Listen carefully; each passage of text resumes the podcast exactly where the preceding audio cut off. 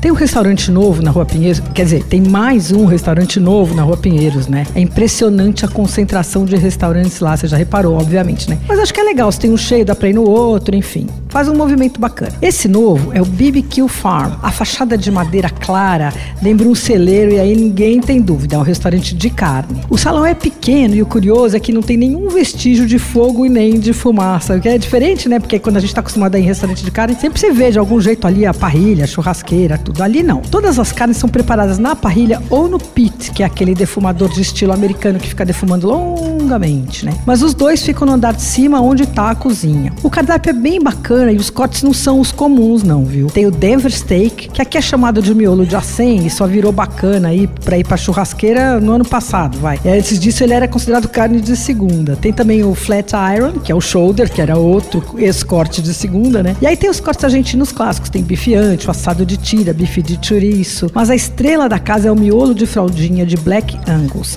Esse miolo de fraldinha, ele tava bem bom, viu? Ele veio alto, assim, bem tostadinho por fora, com miolo rosado, mas sem exagero, não era sangrando, assim. E nem a crosta também era muito excessiva. Tudo que sai da parrilha ali, tanto as carnes como os vegetais, eles são salpicados com sal inglês Maldon, antes de chegar na mesa. E é charmoso, só que eles exageraram, na minha opinião, eles exageraram um pouco na quantidade de flocos. Por sorte é bem fácil, né? Só raspar. As carnes são ótimas, mas eu achei os acompanhamentos excelentes. Sabe quando você não consegue escolher um só? Primeiro tem o aligot, que é aquele purê de batata com queijo, típico da região francesa do Aubrac, sabe? Achei muito bem feito. Ele não leva o queijo tome, que é o tradicional da França, mas ele leva uma mistura de gruyère e queijo de Minas padrão. Vem quentinho, dá pra ficar comendo de colher. Aliás, precisa cuidado, viu? Se vier antes da carne, vai matar a fome ali, comendo de um pouquinho em pouquinho. Outro acompanhamento legal é o arroz campestre, que vem com linguiça calabresa defumada, ovo, cebola, chips de cenoura. Os vegetais feitos na parrilha também são bem legais, chegam tostadinhos com azeite de erva. Olha, eles têm uma coisa muito simpática, eles embalam as sobras a vácuo para você levar para casa. Eu adorei porque eu fui sozinha, pedi um monte de coisa para provar e aí sobrou muito. Só que eu saí de lá com a sacolinha do jantar, assim, tudo embaladinho a vácuo. Essa moda bem podia pegar, né? Em resumo, eu gostei do BBQ Farm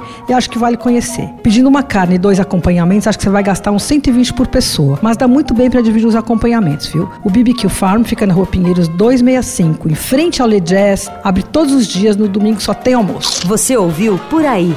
Dicas para comer bem com Patrícia Ferraz, editora do Paladar.